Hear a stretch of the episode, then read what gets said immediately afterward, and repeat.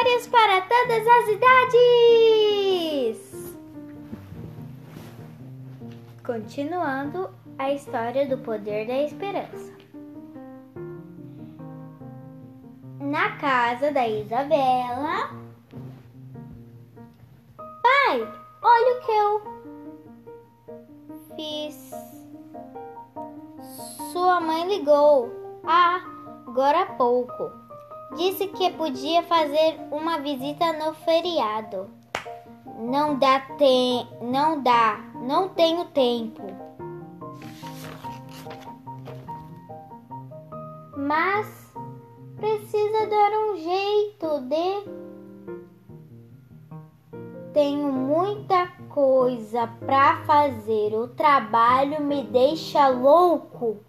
A sua nova supervisora muito complicada, mas precisa descansar. Só pensar em trabalho você não entende. Nem deu atenção para as crianças. Hoje de novo. Você percebeu? Chega de cobrança.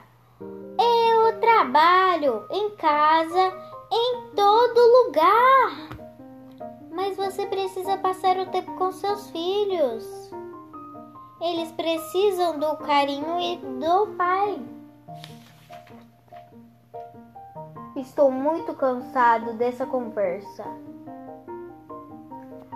Ainda com dor de cabeça. Papai, pra você. Chega.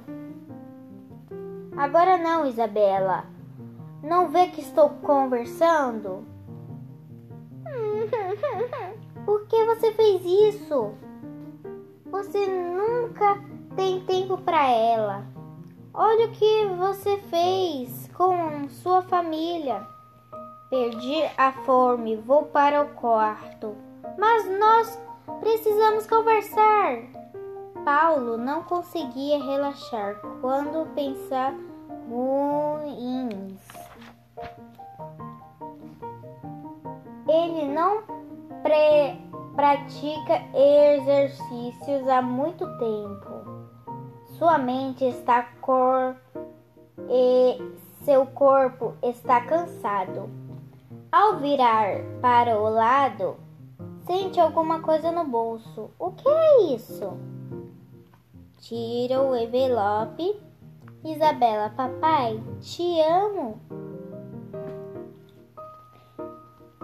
Meu Deus, o que eu fiz?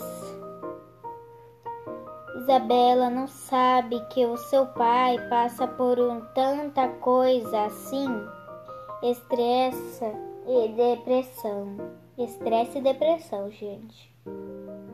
No último dia, ele falou de como é difícil conviver com a nova supervisora do trabalho o que nem Isabela nem o pai dela sabem e que Laura é a supervisora também de muitos problemas.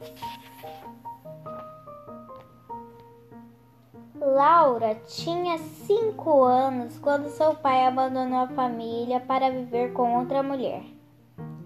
A mãe de Laura precisou de trabalho muito para, para sustentar a casa. Desde pequena, Laura ficava numa creche enquanto a mãe trabalhava bastante. Ela sempre enviava a mãe reclamando, ouvia a mãe reclamando da falta de dinheiro. Por isso tinha muito muito medo do futuro. Tinha medo que sua mãe fosse embora, assim como o pai.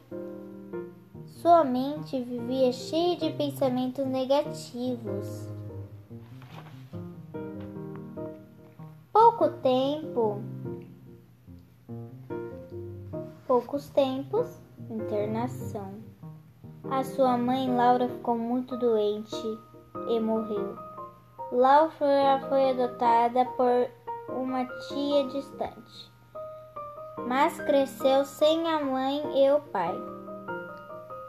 A tia da Laura não acreditava em Deus e foi nesse ambiente que ela cresceu. Ela acreditava o que o universo havia fi, fingido habilita,